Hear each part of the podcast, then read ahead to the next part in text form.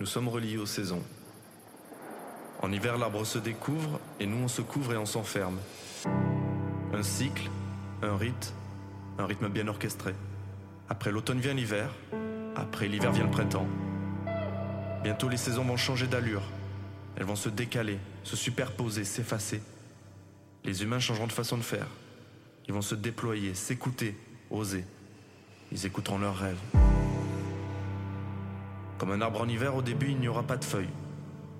Elles naîtront grâce à la force de la nature, à la force de leur nature. Nous sommes à quelques pas de prendre les choses en main, changer sa vie par ses propres moyens, ses propres désirs. Parfois l'humain commence à s'écouter quand il ne reste plus que quelques branches autour de lui, alors que nous avons besoin de feuilles vertes dans notre vie. Bonjour à tous et bienvenue dans le podcast d'Alexia Borg. Alors dans quelle saison de votre vie vous vous trouvez? Et oui, nos vies ont des cycles et ils sont très précis. Alors pour répondre à cette question, je vous présente un très grand coach français. Il a plus de 30 années d'expérience en relations d'aide et en développement personnel. Il a aidé des milliers de personnes à changer leur vie et on peut dire que sa notoriété d'enseignant ne cesse de grandir. Il est formé dans diverses disciplines, notamment la gestalt thérapie, l'andragogie ciblée sur l'énéagramme, l'analyse transactionnelle, l'hypnose, le coaching et bien sûr, il a forgé sa solide réputation en modelant les fondements puissants des outils de la PNL. Vous vous en doutez peut-être, il s'agit de Paul Perronnet. Aujourd'hui, je l'invite à nous parler des saisonnalités de la vie et de nous expliquer comment reconnaître dans quelle saison nous nous trouvons. Est-ce que vous êtes dans votre phase de printemps ou d'automne? Quoi qu'il en soit, on ne peut pas sauter de saison et donc il est important de comprendre ce cycle qui, selon Paul Perronnet, est intrinsèque et inéluctable à l'humanité.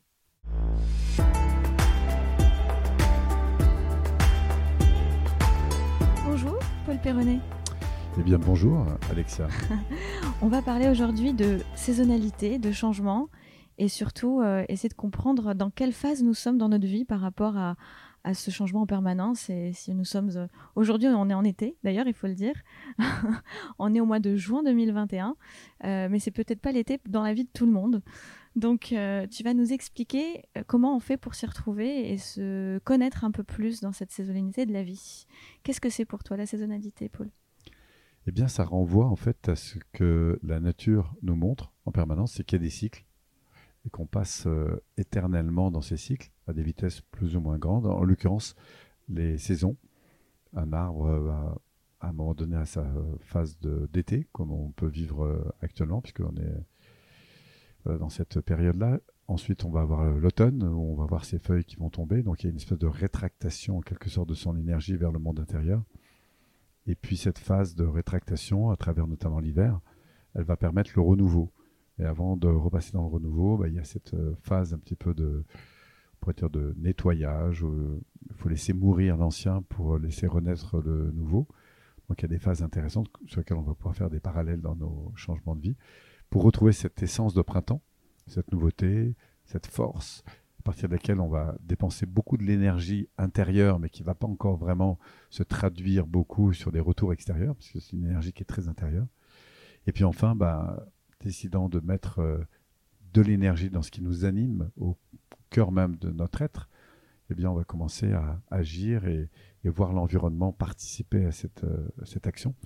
Jusqu'au moment où on va retrouver l'été, c'est-à-dire ces moments où on a des retours que voilà, ça, roule, quoi. C'est super. Le but de comprendre dans quelle saison nous sommes, c'est pourquoi? C'est pour mieux accueillir les, les, événements qui nous arrivent, l'état d'esprit dans lequel on est et, euh, et, à la fois se préparer à euh, au printemps suivant ou Alors oui, à, la fois mieux s'accueillir dans ce que l'on est, mmh. mais aussi repérer qu'est-ce qui se joue à ce moment-là pour moi et qui explique en fait euh, où est-ce que j'en suis, surtout quelle va être la prochaine phase. Parce que du coup, je peux par exemple me ressentir euh, en automne, mais sans trop savoir pourquoi, j'ai l'impression que ça va relativement bien. Mais bon, je vois pas très bien pourquoi changer, mais en même temps, je sens bien que je suis plus tellement nourri. Ça fait longtemps que je fais ce job, je sais plus très bien pourquoi je le fais. Je suis dans cette relation depuis un certain temps.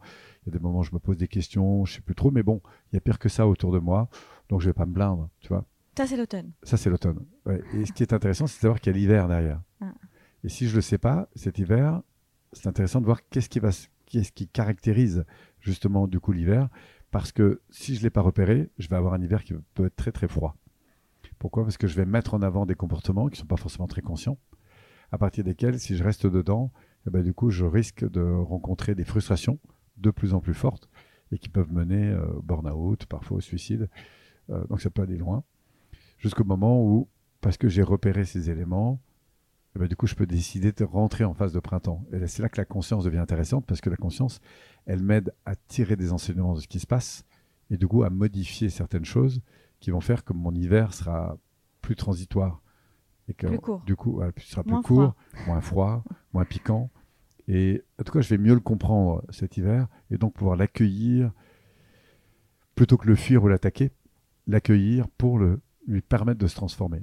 Et c'est ça qui est intéressant, c'est justement ces phases de transition qui sont de plus en plus fréquentes pour nous. Est-ce qu'on a vraiment le libre arbitre de pouvoir changer ça? Est-ce que c'est pas quelque chose qui, qui est un petit peu lié au, destin et à l'environnement et, sur lequel on n'a pas vraiment d'action?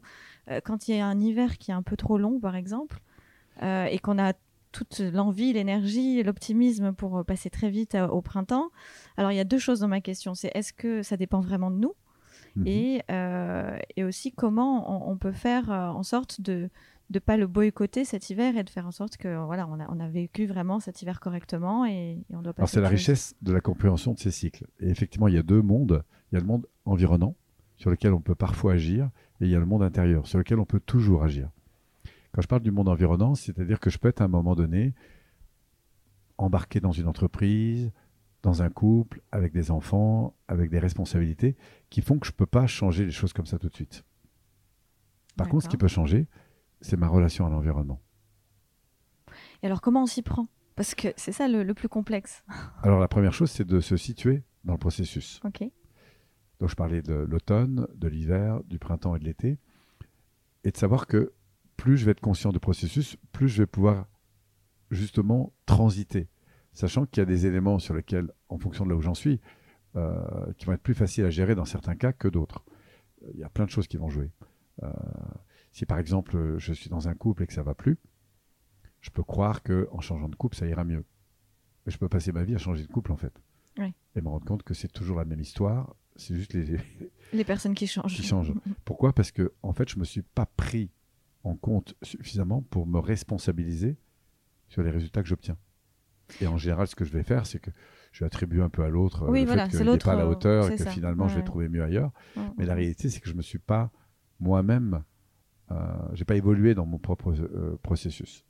Donc là, ça devient intéressant de se dire, tiens, comment moi j'ai participé à cette situation? Donc après, en fonction d'une personne à l'autre, on peut avoir des cas extrêmement variés. Mais c'est rare les gens qui se remettent en question comme ça. Alors ça dépend dans quel milieu on est. Oui. Moi, je suis dans un milieu où j'ai énormément de gens, puisque je forme depuis des années des mmh. personnes qui viennent nous voir pour des phases de transition, et depuis, on va dire, depuis, euh, depuis le Covid, ou un peu avant, il y a une accélération considérable qui s'est passée parce qu'il y a énormément de gens qui se sont posés des questions qui ne se posaient pas jusqu'alors. Alors justement, les personnes viennent à tes stages euh, ou, te voir individuellement pour comprendre. On est d'accord que euh, pour, pour savoir pourquoi on répète certains schémas, est-ce qu'on y arrive vraiment seul à dénouer ce qui se passe dans notre inconscient et pourquoi on, on attire les mêmes situations, on revit les mêmes situations? Personnellement, moi je pense que comprendre ça tout seul sans l'aide de, de, je sais pas, enfin en tout cas mm. sans l'accompagnement, c'est quelque chose d'extrêmement difficile. Mais est-ce que ça peut se faire ou? Alors, comprendre, j'ai envie de dire, si on lit des livres, qu'on rencontre des gens, et ça c'est assez difficile. Malheureusement, c'est pas parce qu'on aura compris que ça va forcément changer. Ça c'est vrai aussi. Donc euh, comprendre peut me permettre de changer, mais pas toujours. Et puis après, si je veux véritablement évoluer et aller vite dans ce processus, bah, c'est comme si euh, j'ai envie euh, de faire une bonne émission, il faut que j'aille voir quelqu'un comme toi qui sait les faire. Mm. Parce que comme tu as l'expertise, il y a des tas de choses que moi, je vais, si je y vais un peu à l'intuition, je vais pas forcément voir tout de suite. Si toi, tu as du métier, tu as de l'expertise, tu vas me faire gagner des mois. Oui, des mois, voire des années. Et bah, quand on va voir un coach ou un professionnel qui travaille depuis dans le domaine, bah, c'est clair qu'il va m'aider à mettre le doigt sur des trucs euh, qui vont faire gagner un temps fou. Donc, on ira toujours Seul, on dit parfois qu'on va plus vite. Moi, je pense qu'ensemble, on va non seulement plus vite, mais beaucoup plus loin. Et plus on avance, plus ce sera le cas. Donc, dans les processus de transformation, les gens viennent au début parce qu'ils se posent des questions. Ils déclenchent souvent leurs actions parce qu'ils touchent des frustrations, qu'ils ils en ont marre d'avoir marre. Et c'est souvent ça qui, au bout d'un moment, un peu comme quand j'ai mal aux dents, bon, je résiste, je résiste, puis à un moment, j'ai tellement mal aux dents que je vais chez mon dentiste. y aller. Après, il y a d'autres personnes qui réagissent non pas à la souffrance, parce qu'ils vont mal, mais parce qu'ils sont inspirés par quelque chose de nouveau. Ah tiens, j'ai tout d'un coup vu un truc, j'ai envie d'avoir une mâchoire euh, superbe, j'ai vu qu'on pouvait se faire redresser les dents, et je me dis, et pourquoi pas moi? Donc c'est pas la souffrance qui me dit, euh, qui, qui m'entraîne, c'est le désir d'aller vers quelque chose de plus grand. Comment c'est né bah, C'est né peut-être d'une lecture, d'une rencontre, euh, d'une méditation que j'ai faite, euh, d'une expérience que j'ai vécue, et qui ouvre du coup une sphère. Et c'est aussi ça la force qu'on va trouver dans les groupes, dans les coachings, euh, c'est qu'on va être au contact de personnes qui sont en train de se transformer. Mm. Et toi qui interviews pas mal de gens, qui rencontres pas mal de, personnes, tu te rends compte quand tu, quand tu es nourri par des gens qui sont en train de se transformer, au bout d'un moment, tu te dis, et moi là-dedans, euh, ça t'inspire, tu vois. Complètement. Et, c'est ça qui est intéressant. Donc euh, aujourd'hui, les gens qui sont dans des transitions et qui avancent le plus dans ces transitions sont rarement seuls.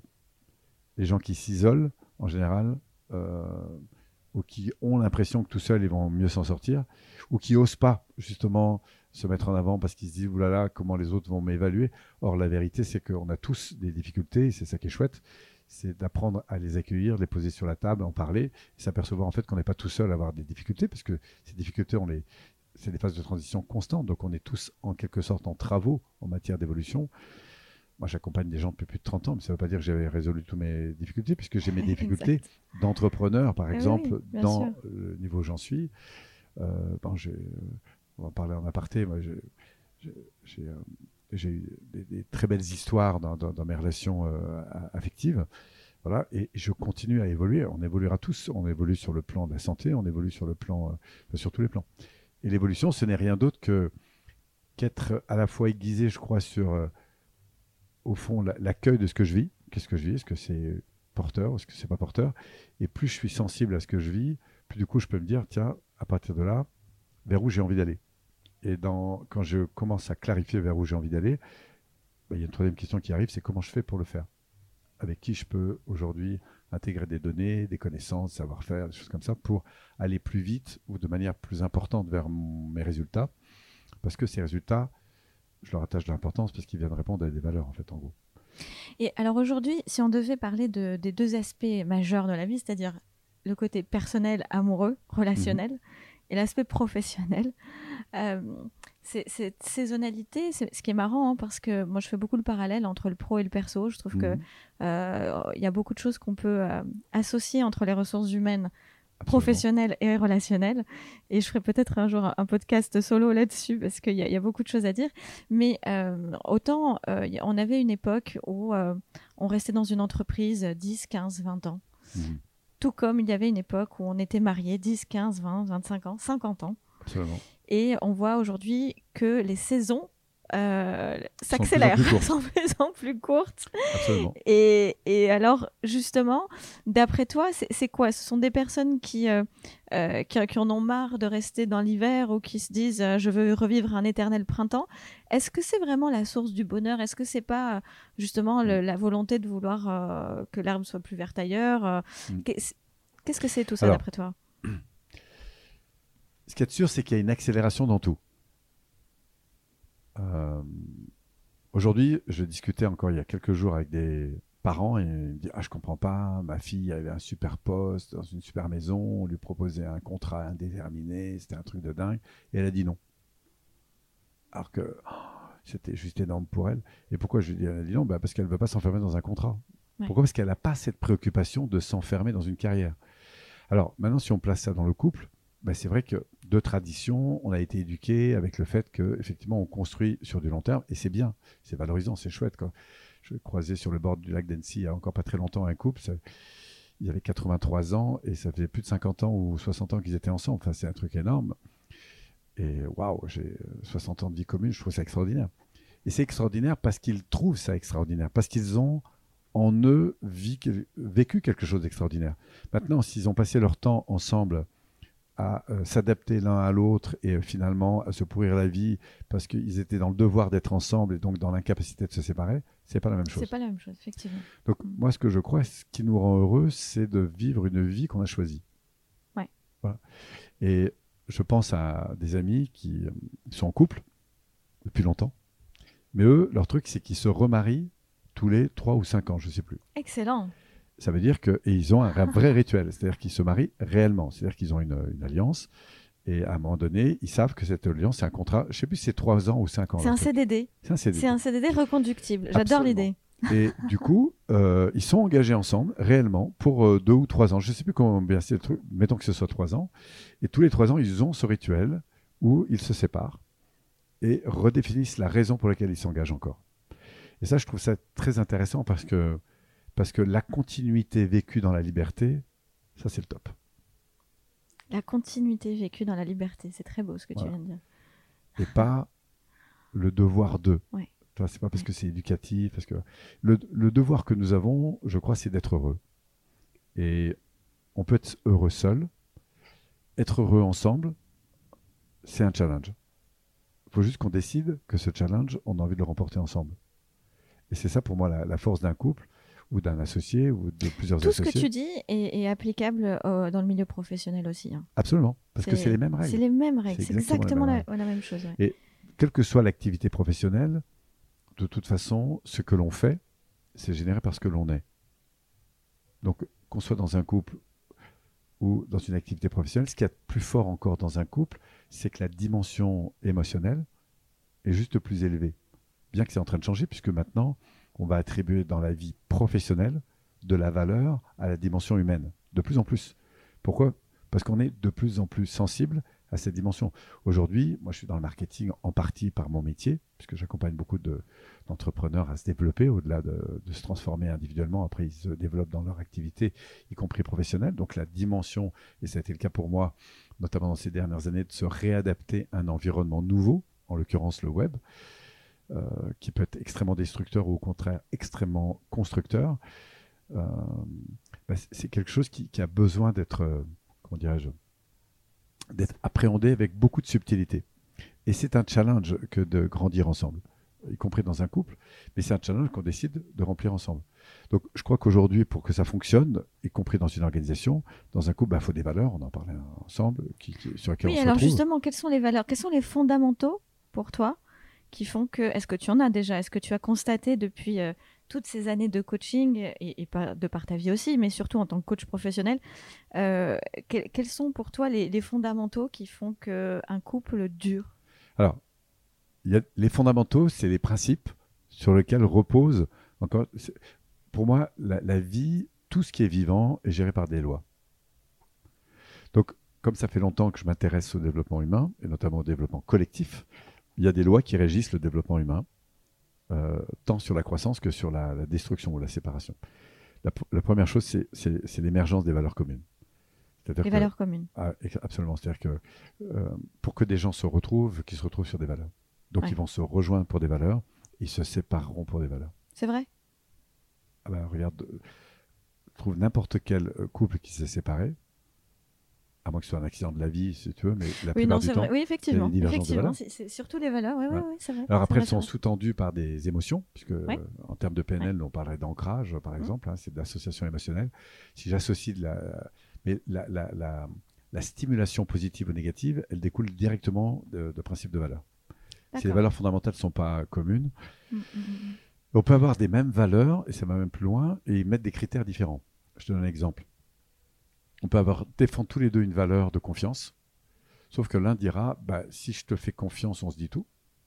Oui. Alors que l'autre dira, bah, non, si je te fais confiance, par définition, je n'ai pas besoin de te dire ce que j'ai fait quand tu n'étais pas là, quoi, en gros. Ouais. Je n'ai pas besoin de te tout dire, puisque tu me fais confiance. Ouais. Donc on va voir que la même valeur, c'est là que la communication devient intéressante, c'est sur quoi repose la valeur. Et justement, c'est pas source de conflit parce qu'il peut avoir la même Eh ben, bien valeur et ne pas avoir la même que définition de la valeur. Donc, C'est ce que je veux expliquer, c'est que qu'il faut qu'on adhère à la même forme, en fait. d'accord. Euh, je veux dire, c'est comme l'amour. Euh, demande à l'un et à l'autre quels sont les critères sur, sur quoi. C'est une bonne question à se poser en, en couple, ça. les Que langages. faut-il qu'ils se produisent pour que tu te sentes aimé? Ouais. Bah, poser ça à la plupart des couples, bah, c'est intéressant s'ils n'en ont pas parlé, bah, de découvrir parfois euh, longtemps après. Euh, voilà. Pourquoi? Parce qu'on n'a on pas le même, euh, la même forme. Et ce qui fait qu'on est heureux. La, la joie d'être ensemble, c'est le sentiment que l'autre répond en partie au cadre que j'attends. Voilà, si la personne s'habille exactement comme j'adore qu'elle s'habille ou qu'elle se coiffe, automatiquement j'ai un, un pic de bien-être. Si moi j'ai envie d'aller dans tel restaurant et qu'elle me dit euh, ah tiens si on allait dans ce resto, paf, ah bah toi aussi, ça, tu vois. Dès qu'on va trouver des cadres qui nous correspondent, et ça va très loin, même au niveau préconscient et inconscient, l'attraction entre deux personnes, ça répond à des cadres qui sont en, en arrière-plan en fait.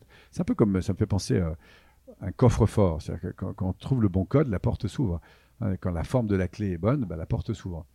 Donc euh, on s'aperçoit que la, dans, un couple, il faut, faut, que ça cadre au niveau des valeurs. En tout cas, au moins des valeurs fondamentales. fondamentales. Sinon, soit il y en a un qui se suradapte au système de l'autre et il finira par être malheureux. C'est souvent ce qui se passe. Malheureusement. c'est souvent ce qui se passe. parfois, on se suradapte sur, sur une mm. partie et l'autre se suradapte sur l'autre, en gros. Mais plus ils vont pouvoir communiquer sur l'émergence mm. de leurs importants, plus d'abord ça va faire monter la conscience de ces importants, et plus ils vont aussi s'accepter dans les différences. Et même être de plus vivre les, les, différences comme des contraintes, mais au contraire comme des éléments qui vont venir compléter. Je prends un exemple, si on, est, si on travaille ensemble sur l'émergence de ce qui nous anime ensemble fortement, bah, du coup, ça nous renforce dans le sens de ce pourquoi nous sommes ensemble, ça nous, ça nous stimule de savoir qu'on va partage tout ça en commun. Et puis, si après on s'accueille sur nos différences, bah, du coup, parce qu'il y a des choses sur lesquelles euh, euh, je te sens euh, extrêmement animé sur d'autres choses, parce que c'est tes trucs à toi, et moi sur d'autres choses, mais du coup, comme on a des choses en commun, ça me donne envie de temps en temps de me laisser porter pour aller ouvrir à cette différence, tu vois Mhm. Imaginons que tu aies des activités très différentes des miennes et que tu me dises, bah, moi, ce qui m'intéresse, c'est les, musées, les trucs comme ça. Moi, c'est pas du tout mon truc. Mhm. Mais comme on se retrouve sur pas mal de points communs, bah, de temps en temps, je dis, tiens, il faut que tu m'emmènes dans tes trucs. De... Et là, exact. Ouais, je vois. Et j'aurais pas besoin de faire grand chose. Je, sais que tu vas me trouver les meilleurs musées, les meilleurs machins. Et comme c'est pas mon truc, mais parce que c'est avec toi et qu'on s'est réunis déjà sur des valeurs fortes, du coup, je, je, suis curieux. Et là, c'est très intéressant parce que la complémentarité s'enrichit. Et ça, c'est top, tu vois. Donc là, tout ça, tu la mets dans la catégorie valeurs. Les valeurs. Les valeurs. C'est important. Ok, les valeurs. La deuxième chose, c'est les projets qui vont en découler. Forcément, exact. Bah, par exemple, si on aime voyager, il faut qu'on ait quelques projets de voyage. Sinon, euh, mm. c'est pas beau d'avoir. Mais si on n'a pas de quoi nourrir la valeur, euh, Alors, si le, projet des bons restaurants, il faut que de temps en temps, on, est, on, aille dans des bons restaurants. Le, projet, la différence de la valeur, c'est une aspiration que j'ai besoin de nourrir. Elle est constante. Le besoin de confiance, le besoin d'énergie, le besoin de présence, le besoin d'être porté par des projets qui m'animent, le besoin de, confiance, le besoin de la prise de responsabilité, euh, le sentiment d'être euh, dans une, commission de, communion de connexion, avoir une connexion qui est forte, être dans une intimité, euh, le fait de se toucher si on aime se toucher, le fait, bref, c'est à quoi l'un et l'autre sommes sensibles. Et si on se retrouve pas mal sur ces choses-là, bah, ça va être chouette parce qu'on va pouvoir avoir envie de se donner des projets dans lesquels ces valeurs vont être nourries. si, on est, deux entrepreneurs, bah, c'est clair que le fait que tu aies des projets entrepreneuriales, ou que moi j'en ai aussi, ça, va être important ça dans un couple. Est-ce que ça marche deux entrepreneurs ensemble? Bah, Ça dépend. Là encore, ça dépend des valeurs. la question quand même. Bah, ça, dépend. Ça dépend de la manière dont ils le vivent. Parce que entreprendre c'est super, mais la vie elle n'est pas faite que de ça non plus. Donc euh, l'important c'est euh, c'est chouette d'être stimulé par des projets professionnels, mais il n'y a pas que ça. Et la force aussi d'un couple, c'est qu'il va pouvoir se retrouver autour de choses qui le passionnent. Ça peut être des projets communs ou non sur un plan professionnel, mais ça peut être aussi se dire, bah tiens, euh, qu'est-ce qu'il y a d'autre aussi qui nous stimule? Ça, peut être euh, plaisir de voyager, d'aller se poser euh, au bord de la mer, de je sais pas quoi, d'aller faire des séminaires de ceci, construire une maison, construire une famille. Il y a plein de choses. Mais ce qui est très intéressant, c'est qu'au-delà des valeurs, c'est d'avoir des projets, parce qu'après les valeurs, on a les valeurs communes, puis il y a des valeurs qui sont spécifiques aux différents terrains de jeu. Jeu, JE, JE, hein, c'est-à-dire mhm. terrain dans lequel je vais euh, jouer dans la vie, c'est-à-dire le plan familial, le social, le financier, etc. Si on a des valeurs, par exemple, euh, d'investissement, on a envie de développer du capital. Il y en a un qui peut être plus sensible à ça et l'autre moins. oui. Mm. Mais euh, ce qui est super, c'est que c'est là où on va se compléter. Ça va devenir intéressant. Euh, Alors, du coup, est-ce que est-ce que c'est les, opposés qui s'attirent ou, ou qui se ressemblent s'assemblent? Alors, ce qui est vrai, c'est que ce qui ressemble s'assemble. Mais les, les opposés s'attirent. Le problème des opposés, c'est qu'ils s'attirent au début. Et pas sur le long terme. Ben, sauf s'ils arrivent à faire que ces, euh, ces complémentarités nourrissent des valeurs et des projets plus élevés. Oui, c'est vrai. Parce que là, c'est la complémentarité. Tout d'un coup, moi, je suis pas trop immobilier, mais toi, tu l'es pas mal. Mais comme on se retrouve bien sur des valeurs communes, me dis, tiens, ça m'intéresse quand même d'aller voir un peu ce que tu proposes. Euh, et du coup, je suis, je suis, je suis curieux d'aller plus loin, tu vois. Euh, c'est là où la complémentarité devient intéressante. Certains sera plus famille, l'autre moins. Mais comme on est bien ensemble sur la majorité des choses, du coup, je vais m'ouvrir à la famille alors que je ne l'aurais pas fait naturellement. Mais parce que mon conjoint, c'est son truc, tu vois. Et c'est ça qui est intéressant. Et là, du coup, on a une vie qui est encore plus riche. Et puis, quand on est à deux, c'est aussi intéressant de se dire, bon, euh, quand on est un peu ouvert et qu'on pose un peu le terrain de jeu, dire, bon, ben, c'est super, euh, mais comment on s'ouvre à des terrains plus, plus élargis? Donc, je crois qu'une une, vie à deux, c'est comme une, association sur une boîte. C'est la même chose. Il faut qu'on ait des valeurs, il faut qu'on ait des projets euh, communs. Alors justement, il faut qu'on ait des règles du jeu aussi qu'on deux, partage. C'est ça, hein. donc valeurs, projets communs. Et après, c'est les troisième les règles Les règles, c'est la manière. Alors, les règles, c'est quoi? Ça, commence par euh, le positionnement qu'on a envie de prendre, à quoi on dit oui, à quoi on dit non, mm. en termes euh, de temps, d'énergie, d'argent. Comment on fait? C'est quoi la stratégie pour y aller, en fait? Si nous, on a, on a l'ambition, je sais pas moi, de faire un tour du monde, bah, qu'est-ce qu'on se donne comme moyen pour le faire? Si on a l'ambition je sais pas moi, de se trouver une maison au bord de la mer, quel, moyen on se donne pour ça? Si on a l'ambition, euh, je sais pas moi, de, se faire des séminaires de temps en temps euh, inspirants, bah, qui, vers qui on va aller, euh, tu, vois Donc le, projet c'est une chose, et après c'est les moyens qu'on va décider d'y mettre. D'accord. En termes de temps, d'énergie, d'argent. Les couples qui, qui, durent le plus souvent, ce sont ceux quand même qui partagent le même désir d'évolution, en tout cas, ou, ou qui ont peut-être la, la même euh, on va dire vitesse ou, ou si l'un va plus vite que l'autre, euh, il n'y a pas de jugement, mais il y a plutôt une, une envie de. Oui, puis il y a des gens qui vont être contents de se laisser un peu conduire. C'est c'est mm. pour ça que ta question, deux entrepreneurs se mettent ensemble, qu'est-ce que ça donne? Bah, Moi, je pense que pour que les, les, deux continuent à grandir ensemble, il faut que l'un,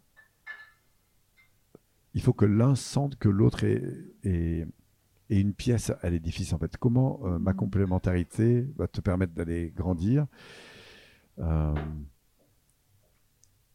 Moi, par exemple, j'ai besoin d'être euh, inspiré par la personne avec qui je suis. J'ai besoin d'être nourri. J'ai besoin d'être d'être admiratif. toi. Mais je suis aussi content de pouvoir soutenir, contribuer, sentir que je, joue un rôle aussi. Alors justement, ça c'est très, c'est très masculin, ce désir de se sentir utile, de sentir que, euh, que vous apportez quelque chose aux femmes, euh, que vous êtes une, mm. voilà, euh, une pierre non pas seulement à l'édifice en plus, mais, mais plutôt un, petit moteur quand même, que vous êtes là pour quelque chose, que bah grâce à vous, elle arrive à... Ouais. Mais je pense qu'une manière très générale, je vais sortir une grosse généralité. Hein. mais je pense qu'une femme, elle attend de l'attention et un homme, il attend de la confiance. La confiance, c'est quoi? C'est le sentiment que le cadre que je vais apporter va permettre à, la personne de se sentir bien. Hmm. Qu'au fond, la personne attend ça. Moi, par exemple, je me suis souvent fait avoir dans, dans, mes relations parce que je suis quelqu'un qui, qui, aime bien être au service un peu. Enfin, j'aime bien me mettre au service. Et très souvent, je me suis rendu compte quand, on prenait des décisions, je me souviens d'une une relation, ouais, mm. comme ça où, où je demandais toujours à la personne où est-ce que tu as envie d'aller manger, etc. Puis un jour, euh, on, parlait de ça et elle me dit mais, moi, moi, ce qui m'intéresse, c'est d'être avec toi. en fait, ce que j'ai découvert, ce, que, ce, qui, elle, ce qui était important pour elle, c'est que je trouve le cadre, l'endroit, le truc sympa, et elle se laisse conduire parce que à ce moment-là, ce qu'elle a besoin, c'est juste de se laisser conduire. Oui, de se laisser porter aussi. Il y a des fois, elle me parlait de ses mm. problèmes et moi, j'avais engagé euh, déjà un processus de, résolution. Alors, je n'attends pas de toi que tu résous le problème, j'ai juste besoin que tu m'écoutes en fait. Tu, comprends? Donc ça, c'est des choses euh, bah, que j'ai appris. À... Est-ce que c'est pas le syndrome du sauveur que tous les hommes ont quelque part en ah eux C'est clair. Euh, de Puis moi, je sauver la princesse parce que c'était ma vie. Bah j'ai commencé par être sauveteur, un grand sauveteur d'ailleurs. j'ai fait du sauvetage en mer, j'ai fait du sauvetage à peu, à peu près dans tous les, les ah. corps de métier qui touchent au secours. Donc, euh, donc j'ai été animé de ça et j'ai même existé à travers ça. Hmm. Et je me suis fait aussi beaucoup avoir avec ça dans les situations. Donc, je suis tombé dans des situations de couple qui ont été particulièrement difficiles hmm. parce que j'avais des pics de bien-être dans certains moments. Puis, euh, Pourquoi? Parce que, en fait, je ne me rendais pas compte à quel point j'avais besoin d'être, euh, même à un plan inconscient, d'être. Euh, je me sentais utile parce que je me sentais important parce que utile à l'autre. Et ça, malheureusement, c'est pas ça qui fait tenir un couple. Non. Donc tu as travaillé sur ça? Ah, ça m'a beaucoup aidé à avancer Ouais. que de me libérer de ça. ouais. Ouais, J'imagine. Et euh, comment on peut. qu'est-ce- quels, quels sont les conseils que tu peux donner aux hommes qui ont toujours un petit peu ce syndrome et qui, euh, et qui vivent mal parfois Euh, Alors, ce qui est assez paradoxal, c'est que souvent des hommes dans ton, on va dire dans ton profil vont vers des femmes qui sont très indépendantes, qui sont. euh, Entrepreneuses. entrepreneuses, par Ouais. exemple, voilà.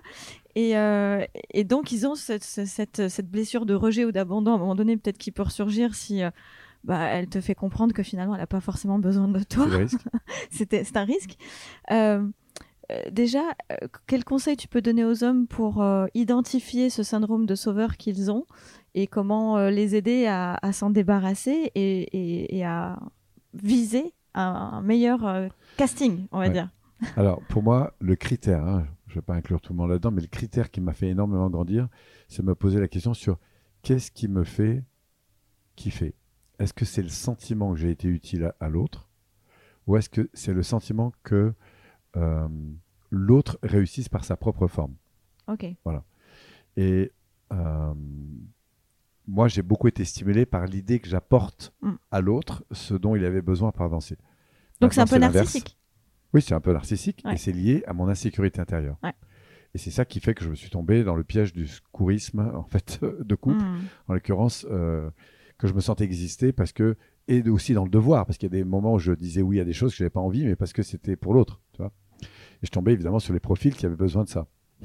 Donc ça fait des relations très élastiques, ça. Oui, j'imagine. Euh, quand on n'est pas là, on a envie de se voir, et quand on se voit, au bout de deux jours, on peut plus supporter. Et je me suis, ça m'a, ce qui m'a beaucoup libéré de ça, c'est justement euh, de- de- de- d'être stimulé non pas par ce que j'apporte, mais par le fait de voir la personne en quelque sorte grandir par euh, ce qu'elle est dans sa différence. Mais ça suppose chez moi énormément de confiance En soi. En, toi. soi hein. et en l'autre. Ok. Ça veut dire que ce que c'est accepter de donner à l'autre la confiance et l'espace qu'elle a besoin et euh, d'être là en soutien, en détachement. Ce que j'appelle le détachement. Le Mhm. détachement, ça m'a beaucoup aidé. C'est-à-dire, c'est, c'est- ça n'a rien à voir avec le, le fait de, de, euh, de ne pas aimer ou de ne pas porter de, l'importance à l'autre. Moi, avant, j'attribuais à la qualité de ma présence le fait d'être. Alors, c'est pas intentionné parce que je le suis, mais, mais c'est d'être là pour répondre en quelque sorte euh, à ce qu'elle aurait besoin. Et d'être, au lieu d'être juste en valorisation, ce qu'elle était capable au fond de, de- de faire, sans que je sois forcément là. C'est-à-dire que ma stimulation n'est pas dans le fait de, de faire les choses pour elle, Ouais. mais de la voir faire des choses. Voilà. Sauf que à ce moment-là, il faut que je, je travaille sur ma peur de l'abandon. Exact. Voilà. Et d'apprendre à lâcher prise. Lâcher Alors- prise, c'est accepter que les choses ne se passent pas comme moi j'aurais voulu. Exactement. Exactement. Et du coup, de m'émerveiller, de la voir prendre sa place, en fait. Ça. Ce que tu dis est tout à fait valable. On n'en a pas parlé depuis le début de ce podcast, mais dans la relation parent-enfant. Absolument. C'est Euh, la les base de parents- l'autonomie. Ouais, les parents euh, qui sont, euh, qui, enfin, qui se disent maman poule, papa poule, des choses comme ça, et qui, euh, et, et qui, et qui finalement envahissent énormément les enfants en, en voulant faire d'eux ce qu'ils imaginent être le meilleur ou la meilleure version d'eux-mêmes, sans le- les rendre autonomes et sans même se rendre compte de, de- de la valeur qu'ils ont en y arrivant par eux-mêmes. Et, euh, et ça, ça crée des enfants qui grandissent avec ces schémas et qui vont devenir par la suite des adultes Qui toxiques reproduiront. et, et- et qui vont peut-être même devenir des narcissiques ou des pervers narcissiques ou des problèmes en tout cas de, de narcissisme. On va voir dans un autre podcast euh, les différents types de narcissisme et de blessures narcissiques qu'il peut y avoir. Mais, mais c'est important aussi pour ceux qui nous écoutent Mm. euh, qu'ils se retrouvent non pas en tant que couple, dans le couple ou dans la vie pro, mais aussi en tant que parents parce qu'on on est en train de créer une nouvelle génération. Et c'est important aussi ce que tu dis. euh, ça rejoint d'ailleurs une euh, propos qu'on peut parfois entendre, c'est c'est croire que l'autre me rend heureux. Mm. C'est la même problématique. C'est du coup, je crois que c'est à travers moi que l'autre va être heureux. Tu vois? Mais non, la personne que avec moi doit être heureuse par elle-même. Moi, je vais contribuer à son bonheur parce qu'elle contribue au mien, mais euh, on n'est plus dans une relation de dépendance. J'ai pas besoin de l'autre pour être heureux. Par contre, j'ai le désir d'être avec l'autre. Je suis pas par peur. C'est plus la peur qui, m'a- qui, qui, qui, qui me fait avancer, c'est c'est le désir, ce qui est complètement différent. Le désir d'être ensemble, le désir d'aller plus loin, le désir de profiter de la vie davantage, le désir de mettre du bonheur. Bon, après, il faut clarifier quelques valeurs essentielles et être dans le désir de les satisfaire, ces valeurs. C'est sûr. Euh, Et alors, juste pour revenir aux saisonnalités, Oui. euh, est-ce que tu peux. Alors, on va, on va rester dans le cadre du, du perso, puisqu'on est lancé euh, sur la vie de couple, et c'est de toute façon hyper intéressant. Et j'invite quand même les auditeurs à faire le parallèle avec à la fois le pro et les enfants, je rappelle. Mm. Mais euh, pour revenir à la saisonnalité, comment on peut définir dans, dans quelle saison on est par rapport à son couple? Donc, pour, pour y être. Alors. Je vais commencer par l'automne. Ouais. L'automne, c'est quand je sens que ça va. J'ai envie de dire, pour l'instant, ça va. Pour l'instant, euh, Ça va. tout roule, quoi. Pas- Ouais, ça va. Alors au début, c'est tout roule. Puis après, c'est pas si grave. Qu'est-ce qui est pas si grave Bah, il peut y avoir des petits détails, mais c'est pas grave. Ok. C'est pas grave. Euh, je suis un peu dans le c'est pas grave. Et parfois, le c'est pas grave, c'est un peu comme le type qui tombe du dixième étage, qui Mm. devant chaque euh, fe- fenêtre vous dit, euh, te dit, C'est pas grave. pour l'instant, ça va. Donc c'est le, tu sais, je fume, mais bon, pour l'instant, ça va. Je fais de moins en moins de sport, mais bon, pour l'instant, ça va. On se parle de moins en moins, mais bon, pour l'instant, ça va. Bon, ça peut se passer dans des petites choses, comme des grands. Tu vois, on s'est plus vraiment fait de câlins euh, en se levant le matin, mais bon, c'est- pas grave. C'est, euh, tu vois, on, on se retrouve à table à plus vraiment être stimulé, parce que, euh, mais bon, c'est pas grave. Tu vois, Hmm. alors, le c'est pas grave, c'est est réellement pas grave. Ce qui est embêtant, c'est de laisser glisser. Ouais. J'ai envie de te dire des trucs, mais bon, je dis, allez, c'est pas grave. Elle n'a pas compris, mais c'est pas grave. Hmm. Euh, tu, tu vois Donc, on éteint, on est en train d'éteindre notre désir, en fait. Hmm. On sent qu'on a des désirs. là. Bon, mais je suis plus à l'écoute du désir de l'autre. Je dis, bon, c'est pas grave. J'aurais aimé faire. Ouais, bon, c'est pas grave. Tu vois, c'est un anniversaire, on aurait pu célébrer, mais c'est pas grave. Donc, tout c'est, c'est pas grave. Et en plus, c'est vrai que c'est pas grave, mais c'est ce que j'appelle le début des fuites dans le tuyau. Ah. C'est pas suffisamment piquant pour que je le prenne en compte. Et malheureusement, c'est un peu comme le carton qu'on laisse traîner à l'entrée. Euh, si on le laisse plus de trois semaines, il gêne plus. Parce qu'on s'est habitué, tu vois On s'est habitué à, ouais, à se faire un déjeuner euh, en décalage, par exemple. ouais, ouais, À plus mettre de la qualité. On s'est habitué à être au téléphone alors qu'on est ensemble à table. On s'est habitué. Et on se dit, c'est pas grave. C'est confortable. C'est confortable parce que ça nous fait du bien immédiatement. Mais ça n'est pas en train de construire l'ambition que nous avons. C'est pour ça que on, on est en train de perdre nos valeurs, de perdre nos importants. Qu'est-ce qui a fait qu'au départ, on s'est engagé ensemble? On est en train de le perdre. Hmm. Et la perte d'une personne, ça se fait pas en un jour. La perte d'un conjoint, ça se fait pas en un jour. C'est de l'accumulation. C'est le petit message que j'envoyais au début que j'en vois plus. Mhm. C'est le, le- le petit, Exact. tu vois, c'est le petit mot que j'envoie. Avant, je mettais un petit sourire, deux trois petits machins, et je le mets plus. Donc, on, on- on perd le raffinement de l'attention. C'est-à-dire, on on parle plus de la même façon, avec la même attention. On se retrouve plus avec la même intensité. Tu vois, ça c'est la zone d'automne. C'est pas grave, mais c'est pas grave. Et comme c'est pas grave, euh, bah, c'est pas grave. Le problème, c'est qu'au bout d'un moment, les zones de frustration vont devenir de plus en plus importantes. Et comme ça fait un petit moment qu'on est ensemble, on va quand même pas se prendre la tête pour ça, tu vois. Hmm. Donc, on se laisse aller. Et comme notre système euh, neuropsychologique, il adore le confort, il y a pire. Il y a pire que nous, tu vois. Et donc, si à ce moment-là, tu n'es pas stimulé par des modèles plus élevés ou par un vrai travail sur, au fond, tiens, c'est quoi qui me donnerait un peu plus de, de piquant dans notre relation Euh, C'est quoi dans, dans quoi on peut retrouver plus de désir, plus euh, d'intensité, plus de. Tu vois? Et Il faut que les, les deux le veuillent ou est-ce que euh, l'un peut faire le, le- tout le travail Alors- tout seul de, de reconquête ou de re- re- repimenter cette relation? C'est toujours l'élément le plus souple. Qui suit? Alors, qui suit, mais s'il a un projet qui va s'en sortir mieux que les autres. Ah d'accord. Mais il faut qu'il ait un projet, il faut que lui-même ait des valeurs. Moi, si je suis souple avec toi, je peux tout d'un coup, parce que j'ai ce projet de remettre un peu plus de piquant, d'harmonie dans la relation, parce que c'est important pour moi, te dire à un moment donné, tu sais, j'ai l'impression que ça fait quelques jours là que on sait plus, qu'on n'a pas passé un vrai moment et tout ça. Qu'est-ce que tu en penses? Donc ça veut dire quoi? Ça veut dire que dans ma communication, je vais pas t'accuser du fait que je m'ennuie. Je vais prendre la responsabilité du fait que si j'ai plus cette stimulation, c'est que je laisse dormir un truc. D'accord. Donc Et tu là- prends la responsabilité entièrement? Absolument. C'est-à-dire que je prends conscience, parce que je suis connecté à mon ressenti, Mhm. que je ne suis plus autant nourri dans ce qui faisait le désir du fait que ensemble on était engagé dans un truc. Donc je prends cette responsabilité, parce que sans prise de responsabilité, il n'y aura pas de liberté plus élevée. Je dis souvent ça. Pour- parce que pour être heureux, il faut se sentir libre, mais pour être libre, il faut prendre des responsabilités. Exactement. L'un ne va pas sans fait. Je suis tout à fait d'accord avec toi. Donc, pour moi, le- la, la- la clé du développement, c'est le raffinement. C'est l'accueil de ma sensibilité sur certaines choses et pas être en dévalorisation de l'autre en disant Bah, c'est à cause de l'environnement, tu comprends, avec elle, ça marche pas, je rêve dans une autre. Parce que si je crois que c'est l'autre avec elle que ça va pas fonctionner, du coup, je pars dans le principe qu'avec une autre, ça va aller mieux. Toujours. Mais la réalité, c'est qu'au début, ça ira mieux. Ouais. Parce que je vais retrouver mon niveau d'attention, de stimulation, mais mon système nerveux va refaire exactement la même chose. C'est qu'une fois que je serai nourri, par... c'est le problème des, des couples tu sais, qui, qui fonctionnent énormément par l'attraction. Et qui pensent que tout d'un coup, euh, comme ils ont un vide intérieur, tout d'un coup, ils tombent sur la personne qui correspond exactement aux critères qui leur font Cette dire fameuse personne parfaite. parfaite. Donc, du coup, ils vont se prendre un pic de bien-être, tu vois, Ouais. comme d'inouï. Pendant 15 jours, ils vont dire Oh, c'est génial. Et là, tu peux être sûr que tu vas avoir un balancier inversé dans quelques temps. Mm. Et le, le- la première alerte d'ailleurs, c'est quand la personne te raconte que avant ça allait pas, mais que c'était pas de sa- c'est parce qu'elle était avec une personne qui machin. etc. Oui, son ex est toujours terrible. Voilà. Ça? Et il faut savoir que si ton ex est terrible, bah, tu vas le devenir aussi. Ouais. C'est- ça. c'est la. Ah ouais. Alors, euh, donc, la, la saisonnalité, hein, c'est cette extinction du désir, Mm. de la conscience, de mes responsabilités et le fait de me laisser aller. Et au début, c'est toujours plus confortable. Sauf qu'au bout d'un moment, à force de ne pas faire de sport, à force de plus parler, à force euh, d'être dans une médiocrité de plus en plus euh, affirmée, bah, il y a un moment donné où je vais arriver en zone rouge.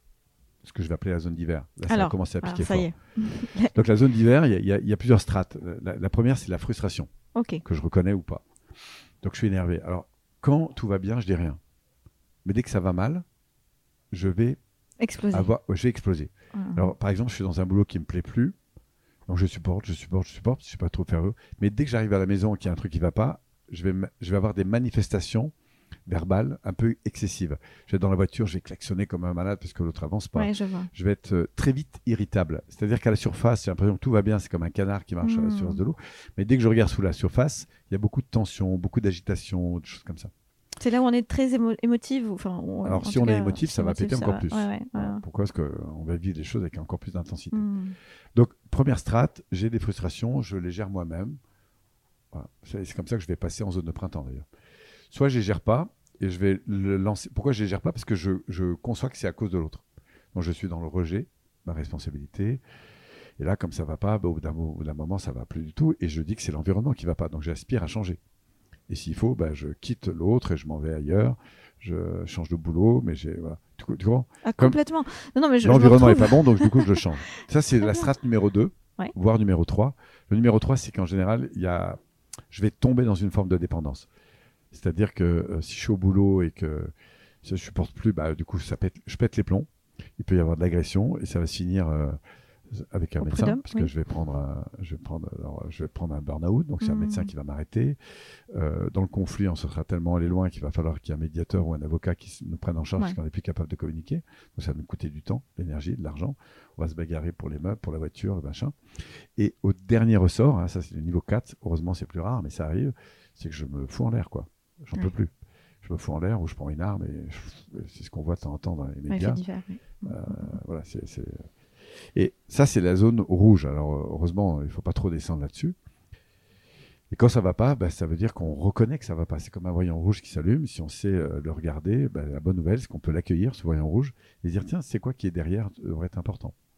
Et c'est là que la zone de transition peut être de plus en plus rapide parce qu'on est à l'écoute de ce que l'on vit, en responsabilité et orienté désir. C'est-à-dire que si jamais tu ne me parles pas, au lieu de te dire, tu sais, j'en ai marre tu ne me parles pas, je veux dire, tu sais, même si on ne parle pas souvent, mais sache que quand on le fait, ça me stimule énormément. Voilà. Mais maintenant, je peux comprendre que pour l'instant, tu n'en as pas envie. Mais sache que quand tu as l'occasion, comme ça, bah, sache que moi, ça j'adore ça. Tu comprends que la communication, elle n'est pas la même. Ah, c'est pas pareil. Pourquoi? Parce que je suis dans l'expression de mon désir. Ouais. C'est comme si je te dis, tu sais, euh, ouais, euh, je t'attendais à, à 21h, tu arrives à 21h30. J'ai, tu sais, je vais juste te dire que quand tu me dis 21h et que tu arrives à l'heure, sache que pour moi, c'est super important. Ça me, ça me fait un bien fou. Alors, je peux comprendre que parfois, tu ne le fasses pas, pour des tas de raisons qui sont les tiennes d'ailleurs. Mais sache que pour moi, si tu veux me rendre heureux, C'est de la communication non violente, ça, non? Quelque part? Oui, la communication non violente reprend ses principes. Ok. Mais euh, la clé, c'est vraiment d'axer sa communication sur ce qu'on désire. Mm. Et c'est pas seulement sa communication, c'est sa vie et son esprit. Ou son esprit et sa vie, ou ses émotions. C'est-à-dire que dans la vie, si tu es axé dans ta journée sur ce, que- sur, sur- ce qui est ta source de. Moi, je crois que la, la voie de la croissance, c'est un, d'être ouvert à ses désirs ou à celui de l'autre. Très intéressant. Surtout quand on est en couple. C'est quoi les désirs de l'autre? C'est quoi les miens C'est quoi l'autre? Mhm. Après, c'est ce qu'on aime. Ce qu'on aime, c'est que une fois qu'on a la liste de ce qu'on désire, là-dedans, il y a des trucs qu'on va aimer réellement. Aimer, ça veut dire que j'aime être en lien avec. J'aime euh, aller faire du sport, j'aime être en lien avec la nature, j'aime être en lien avec une personne, j'aime être en lien avec la cuisine, j'aime être en lien avec la lecture, avec mes livres. Vois, c'est j'aime être en lien. C'est-à-dire, c'est ce que j'aime. J'aime ça. J'aime parfois c'est regarder Netflix le soir, etc., parce que je décroche. C'est ah, qu'est-ce que j'aime et qui en plus de ça est bon pour moi. Et ensuite, il y a ce qui va me mettre en joie. Ce qui va me mettre en joie, c'est la strate au-dessus, c'est-à-dire ce que j'aime faire, ce que j'aime ça, j'aime le sport, donc j'adore aller courir. Et ce qui me met en joie, c'est de progresser dans la course à pied. J'aime faire des podcasts, et ce qui me met en joie, c'est de progresser dans la manière dont je l'ai fait, avec qui je l'ai fait, dans quel contexte je l'ai fait, tu vois Mhm. donc j'aime ce truc, j'aime faire des podcasts parce que j'ai le désir de communiquer des choses. J'aime faire ça et plus j'aime faire ça, plus je vais développer de la performance à le faire, c'est-à-dire à intégrer des comportements qui sont de plus en plus efficaces. Et comme je vois que je progresse, du coup ça me met en paix ça. Et quand j'ai passé une bonne journée, et que je- en plus que j'ai, progressé dans ma course à pied, dans ma relation, euh, dans le fait d'avancer vers mon objectif, donc au fond d'être plus performant, waouh, je me dis Co- super. me comment on fait pour, lorsqu'on n'a pas d'objectif ou qu'on ne le connaît pas? Parce que ça aussi, c'est parfois. Alors, Retour à la case, Ouais, désir.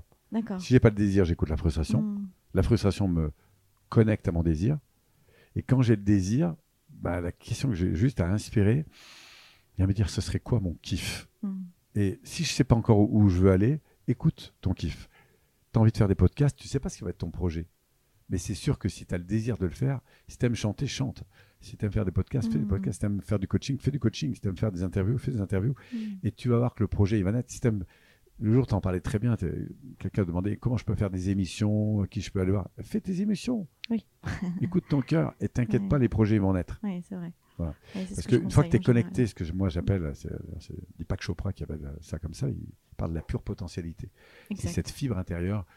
Voilà, écoute ton cœur, écoute ton kiff, euh, va de l'avant, donne, envoie, envoie, envoie, et après travaille sur la manière dont tu le donnes. Ce qui est au fond le karma, c'est-à-dire, euh, et tu vas te retrouver dans, la- dans la loi du moindre effort, c'est-à-dire tu vas te retrouver en train de faire de mieux en mieux des choses que tu fais avec de moins en moins d'énergie.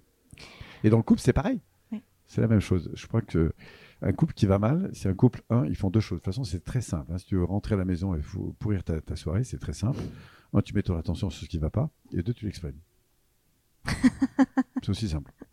Et tu vois, ça marche partout. hein.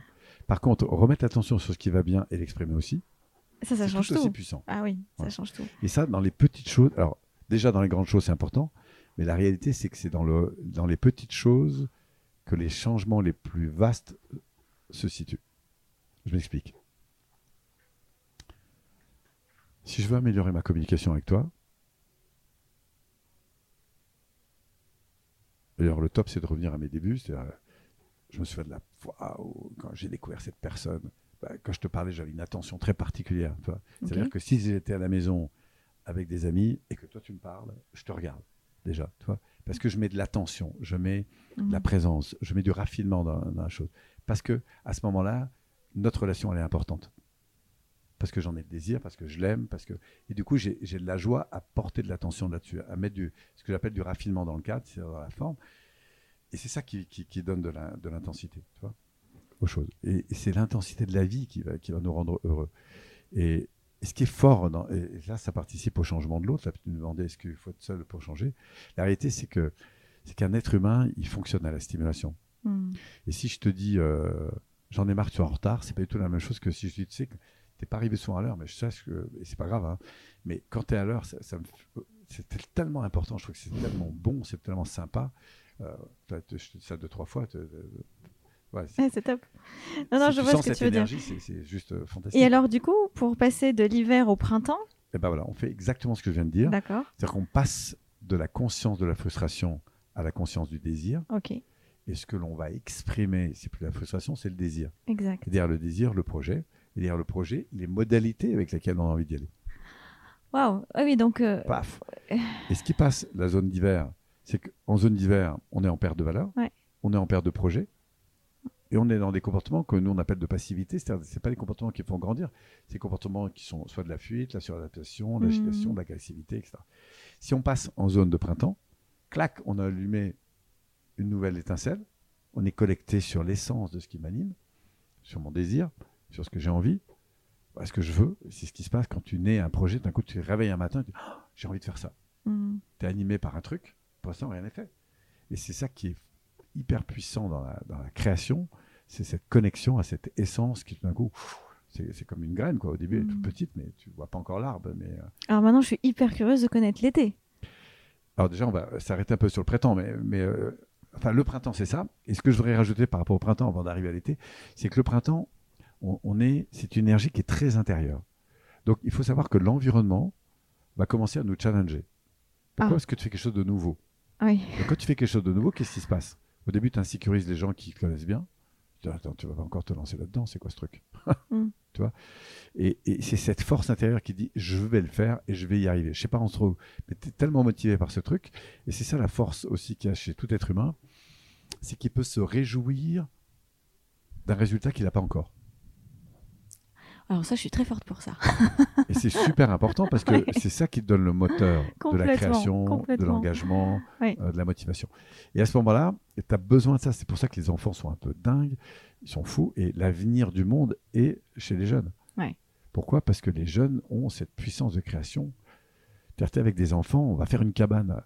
On va faire une cabane. On va prendre des chaises. Comment ça, on va prendre des chaises Toi, en tant qu'adulte, tu dis qu'est-ce qui. Mais lui, il se, il se fout. Il a, il a une cabane, il va faire sa cabane. Il prendra n'importe quoi, il va, il va faire sa cabane. Il est dans son kiff. Tu, tu vois?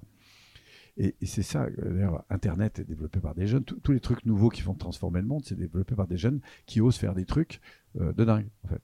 Tu vois? Et donc, cette jeunesse, c'est le côté printemps. Et ce printemps, il faut le réanimer, le réanimer, le réanimer, en acceptant l'idée que ce qui est à l'intérieur n'est pas encore. C'est ça la foi, c'est-à-dire que je ne vois pas encore à l'extérieur ce que je vois déjà à l'intérieur. Mhm. Et d'ailleurs, être un leader, quand on accompagne des gens, c'est reconnaître chez les autres des ressources qu'ils ne voient pas encore en eux. Oui, alors il faut faire attention à ça, parce que, bon, à titre très personnel, moi, c'est des, des choses que je vois très régulièrement. Euh, et, et de temps en temps, il faut aussi accepter que l'autre euh, ne les voit pas tout de suite, ce- et ce potentiel, et ne veuille peut-être pas y accéder. Absolument. Et il faut, il accepter ça. Oui, c'est parce que le projet est bon pour moi qu'il est bon pour lui. Oui, c'est ça. Ou c'est pas parce que tu, tu l'imagines dans, dans le meilleur, la meilleure version de lui-même, tu l'imagines comme ça, que c'est ce qu'il a envie d'être, ou que c'est ce qui Tout à fait. il se sent Mais je fais une capable de différence entre. Tu vois, si- si- si j'accompagne un joueur Mm. Qui passe une phase difficile. Il vient de perdre quatre matchs. Croire, pour moi, être un leader, c'est dire écoute, t'as pas eu le résultat, ça, c'est une affaire de comportement. Pourquoi? Parce qu'il faut qu'on bosse. Mm. Mais quand tu as ta capacité d'obtenir ce résultat, ça, c'est autre chose. Tu as en toi le potentiel pour le faire. Mm. Et c'est ça que c'est là que la communication devient intéressante et importante. Et un leader, pour moi, quand je dis qu'il est là pour, il voit en l'autre, un- grand leader, il voit en l'autre des potentiels que l'autre ne voit pas encore. Mm. Pourquoi? Parce que moi, j'accompagne des centaines de personnes, je les vois évoluer. Euh, bah, c'est clair qu'il y a des moments, je capte en eux des, des- des ressources que j'ai vues chez tellement d'autres personnes où des gens me disent Mais est-ce que tu crois qu'un jour Mais bien sûr, tu vas pouvoir le faire. Mais comment bah, bah, Un, il faut que tu en aies envie. Deux, il faut que tu y crois. Et trois, il faut que tu bosses. Mais c'est clair que c'est comme ce que tu évoquais avec cette personne qui demandait comment faire des, Des interviews. des interviews, tout ça, bah, fais-le. Ouais. Ah, mais est-ce que tu penses que... Mais oui, fais-le. Ah, bah, à la rencontre des gens. Et plus tu vas le faire, plus les gens vont venir te chercher. Et c'est là qui, au départ, ça demande beaucoup d'énergie qui vient de l'intérieur, c'est la zone de printemps. C'est une énergie qui est intérieure avec une résistance extérieure. Parce que tous les nouveaux projets, et c'est la force de l'entrepreneuriat, pas seulement d'ailleurs dans la vie professionnelle, mais dans tout euh, secteur, c'est d'oser se confronter à des problèmes qu'on n'a pas encore. D'accord. Ok. Pourquoi? Parce que euh, bah, si tu te lances dans l'immobilier, tu vas te confronter à des problèmes que tu n'avais pas avant. Ouais. Par contre, si tu te lances en couple, bah, c'est plus facile de vivre seul qu'en couple. hein. Ah, je te Par le contre- confirme. Par contre, si tu sais construire ton couple, Mm. au niveau de la stimulation et de l'intensité de la vie, Ah non, ça peut être génial. ça va être beaucoup Ça- plus élevé. ouais. Pour, euh, pour, sous réserve qu'effectivement, euh, Qu'on- ait tu un préserves hein, ce que tu aurais seul Mm. et que le couple soit vraiment ce qui va t'amener Mm. au-delà de ce que tu as seul. Exactement. Parce Exactement. que si, si tu perds ce que tu avais déjà quand tu avais euh, Non, euh, c'est plus, il y a plus de bénéfices. Très bien. Donc pour le printemps, j'ai compris. Donc ça, c'est le printemps. Et alors après, on arrive en zone d'été. La zone d'été, c'est quand tu te rends compte que tu as envie de dire merci à la vie Hmm. parce que tu n'imaginais pas que ça allait te conduire jusque-là. Comme dirait Deepak Chopra, c'est lui, c'est sa quatrième loi du succès, hein, après la, la pure potentialité, le don, euh, l'amélioration constante qui, qui est située dans le karma. C'est- tout d'un coup les choses deviennent faciles. Enfin, c'est c'est le moindre effort. Le moindre effort, ça ne veut pas dire se laisser aller, ça veut dire que tu as de moins en moins d'énergie à mettre pour un retour qui est de plus en plus important. Exact. C'est-à-dire que tu sens que ça roule, et c'est ça l'été. C'est-à-dire que tu te rends compte que l'environnement contribue. Moi, j'ai commencé par payer pour me faire euh, des conférences. Aujourd'hui, on paye pour faire des conférences. Hmm. Mais au début, il a fallu que j'aille les faire. Je, payais pour ça. Euh, Aujourd'hui, à une époque, je demandais si je pouvais avoir de temps en temps une interview avec des gens. J'ai commencé par demander, aller voir des gens. Aujourd'hui, on m'appelle. euh, je suis même obligé de faire un peu le tri d'ailleurs, parce qu'on m'appelle beaucoup pour, pour faire des interviews. Donc, y a, tu vois, il y a un moment donné où le système s'inverse, c'est-à-dire que tu t'aperçois que porté par ta voix, porté par ton axe, bah, tu te rends compte que l'univers est en train de contribuer à ta pleine réalisation parce que tu es à ta place. Ça veut dire qu'il y a autour de toi une espèce d'abondance d'opportunités qui vont se présenter et qui vont contribuer au développement de ce pourquoi tu es fait. Alors, juste une petite parenthèse, parce qu'il nous couples, reste ça euh, comme ça. 5 minutes. Euh, une petite parenthèse pour nos amis euh, thérapeutes, coachs qui, qui connaissent un petit peu les, ces, ces. Est-ce que ça s'apparente les quatre saisons par les, les quatre phases du modèle d'Hudson? Euh, Alors oui, euh, ceux qui connaissent le modèle Hudson Voilà. reprend les mêmes principes. Ça hein, reprend la même chose. Alors justement, dans ce petit modèle d'Hudson, à un moment donné, on a ce qu'on appelle la mini-transition, Oui. où on- n'accepte pas d'être dans l'hiver. On ne va pas toucher le fond, on ne va pas dans cette zone Ouais. de marasme, parce qu'elle est forcément très désagréable et on veut l'éviter. Et donc, on, on- on bascule très vite, on veut passer de- du printemps à... on a du mal à accueillir la zone d'ombre. Voilà, on, on veut passer de l'automne au printemps, et on veut pas, et on veut pas passer euh, l'hiver. Le risque de ça, c'est ce que montre aussi Hudson, Mhm. c'est que du coup, ça sera moins solide après. Exact. Pourquoi Et, Parce et à que chaque fois de plus en plus fragile au final. Absolument. Pourquoi Parce que si j'ai pas repéré dans ma zone de transition, Mm. alors, il y a à la fois la sensibilité au problème et ma- mon niveau de responsabilité au problème. hein, c'est toujours deux choses. Il y a ma sensibilité, il y a ce que je fais. Si ma sensibilité, si, si j'ai pas suffisamment mesuré euh, le manque que j'ai, par exemple, moi je suis très bien dans ma vie seule, prenons un exemple, Mhm. je me dis très bien dans ma vie seule, voilà, mais j'ai pas suffisamment identifié la frustration que j'ai à, même si je suis dans le bonheur et je, je suis très bien, à être seul. Du coup, bah, je vais tenter l'aventure à deux, mais au bout d'un moment, très vite, je vais me dire, ah ben c'était mieux avant seul. Ouais. Tu vois? Ouais. Donc il faut que je sache pourquoi je suis à deux. Il faut que je Mhm. sache en termes de bénéfices, mais il faut aussi que je sache en termes de frustration. Parce que c'est la clarté des deux polarités qui me semble importante. Tu- tu- C'est très, non, non, c'est très Ah. puissant ce que tu dis, c'est très important. Et, et- et pour traduire ça dans un langage quotidien, pour ceux qui nous écoutent, parce que je pense que euh, quand on est euh, coach de vie et qu'on Ouais. baigne dans le développement personnel, on se comprend très vite. Mais pour ceux qui commencent, il nous reste 4 minutes, mais pour ceux qui commencent vraiment à s'interroger sur, euh, voilà, sur, sur eux-mêmes, sur leur comportement, qui comprennent enfin, parfois pas à 20 ans, mais à Mhm. 30, 40, 50, 60 ans même, et de se dire, ah bah tiens, je Alors- répète des scénarios, qu'est-ce qu'on peut leur dire? Qu'est-ce qu'on, Comment Alors, on peut un, les aider c'est d'écouter et d'accueillir sa zone d'hiver. Oui. Et ce qui est très intéressant, c'est que je suis pas obligé de la vivre euh, réellement. Je peux l'éveiller consciemment. Par exemple, je prends conscience, nous, quand on travaille sur des processus de transformation, moi, j'aime bien pousser les gens sur si je change pas, si je change pas aujourd'hui, si j'évolue pas, si je reste dans mon confort, quelles conséquences ça va avoir en termes euh, à moyen terme et long terme? Si je continue à avoir un comportement qui n'est pas en adéquation avec ce que j'attends, c'est quoi la conséquence dans un mois, dans trois mois, dans six mois? Conséquence émotionnelle. Donc, je vais pousser dans l'ombre pour que j'éveille ma conscience du fait que si je continue à fumer, si je continue à pas faire de sport, si je continue, à quoi j'arrive dans trois mois ou dans six mois ou dans un an? Parce qu'aujourd'hui, c'est confortable de ne pas faire du sport. Hmm. C'est confortable de ne pas être plus attentif à mon couple Hmm. parce que j'ai autre chose à faire. C'est confortable de traîner devant mon ordinateur jusqu'à un peu tard le soir et pas mettre de qualité dans ma relation. Mais qu'est-ce que ça va me coûter si je continue? Donc ma question c'est, si je ne change pas, où est-ce que j'arrive? Mm. À quelles conséquences? Ça Et je prends le temps d'analyser ça. Donc je suis pas obligé de rentrer dedans pour le vivre, mais au moins je prends conscience de qu'est-ce que ça veut dire aujourd'hui de ne pas m'entraîner tous les jours ne pas porter cette attention tous les jours, c'est quoi la conséquence? Et enfin, si je change, c'est quoi le bénéfice? Mm. À quelle valeur ça répond? Et l'écart, tu vois, le, la, la- la prise de conscience de cette polarité-là, c'est ce qui fait une véritable transition. Donc le risque, pour reprendre ce que tu évoquais, c'est de ne pas aller assez loin sur la prise de conscience des conséquences négatives au fait de ne pas changer. Mais ça sera le mot de la fin, Paul Pironnet. C'est presque frustrant parce qu'on pourrait encore euh, discuter des heures. Mais merci infiniment pour, euh, pour ce moment, pour ce partage. Merci de nous transmettre euh, ce savoir et cette sensibilité. Merci pour ta vulnérabilité, ta sincérité. C'est toujours très plaisant d'entendre euh, voilà, d'entendre quelqu'un qui, s'exprime euh, sans filtre. Et, euh, et merci, vraiment un grand, grand merci. Et je donne rendez-vous à nos auditeurs pour euh, de prochains podcasts. Et merci à tous pour votre fidèle écoute.